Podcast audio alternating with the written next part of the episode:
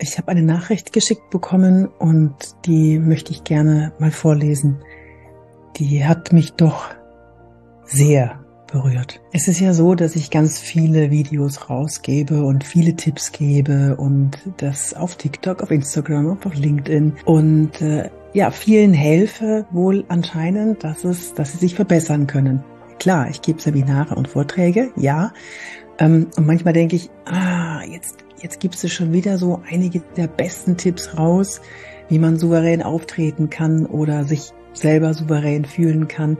Ist das nicht ein bisschen viel? Ich meine, eigentlich verdienst du ja dein Geld damit. Und dann kommt auf Instagram so eine Nachricht.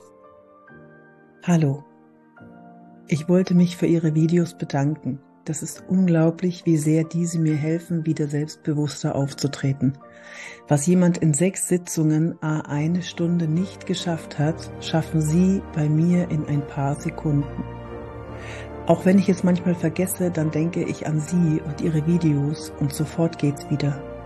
Ich kann das nicht gut erklären, aber ich bin sehr dankbar dafür, dass es Sie gibt.